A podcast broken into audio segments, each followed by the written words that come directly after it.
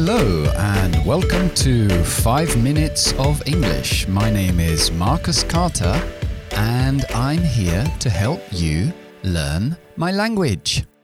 Ok, hoy vamos a ver diferentes formas de decir caminar. Bueno, conocemos el más clásico que es walk. Walk. Ya sé que es una A y una L. La L no se pronuncia y la A es como si fuera una O larga. Walk. No lo confundéis con work que es trabajar. Walk. Ok, podemos decir to go for a walk, dar un paseo, o To walk, simplemente como un verbo. Bien, otras formas de decir to go for a walk, dar un paseo, es to go for a stroll. No muy conocido, pero muy común en inglés. To go for a stroll, para mí es como un, un paseo, pero más de ocio. Porque to go for a walk puede ser con el fin de hacer un poco de ejercicio, pero to go for a stroll es un paseo despacio, absorbiendo un poco las vistas que tienes alrededor y, y disfrutando bastante. To go for a. Ok, otra forma de decir caminar es to stride. To stride es como decir hacer uh, zancadas. Stride, strode. To stride es como caminar con grandes zancadas. Entonces podemos decir he strode across the room. Clearly he was angry. Eh, o hizo zancadas para atravesar la habitación. Claramente estaba enfadado. To stride. Or if you take bigger strides, your heart works even more. Si haces zancadas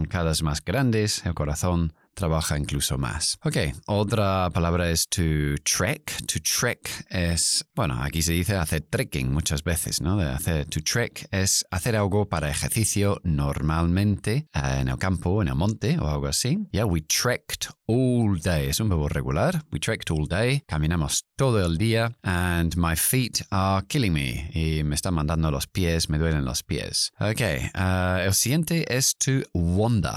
To wander, que parece una O, wanda, pero se escribe con A, y es uh, vagar.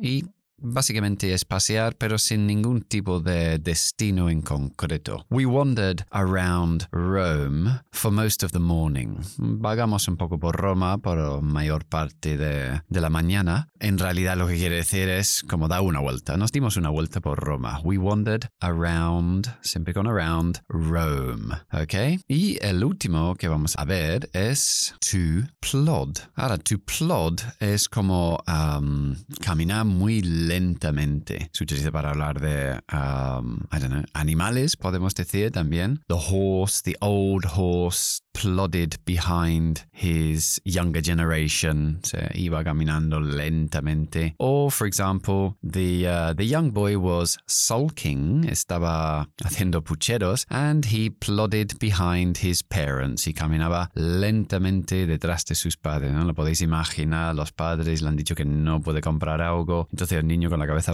para abajo, plodded, plodded behind his parents. Caminando lentamente, se arrastró ahí detrás. Ok, uh, es la hora del idioma del día. Y el idioma de hoy es to live up to expectations. Es como decir cumplir las expectativas. Puede ser live up to your expectations or live up to his expectations or for example, I hope I live up to my parents' expectations. Espero cumplir las expectativas de mis padres. Quieren que sea médico o algo así. To live up to somebody's expectations. Yes, okay. Or the film didn't live up to my expectations. La peli no cumplió mis expectativas. Muy común esa expresión, ese idiom. Eso es todo por hoy. I hope you enjoyed the program. Recuerden que estoy en Instagram, Carter School of English, para direct messages o lo que queréis decirme ahí, o solo hacer like con las publicaciones que hago a diario de un mini vídeo, resumen del podcast y también eh, gráfico para ayudaros a interiorizar esos idioms. Um, y si no, pues bueno, nos veremos en el siguiente podcast. Ok, bye bye everybody.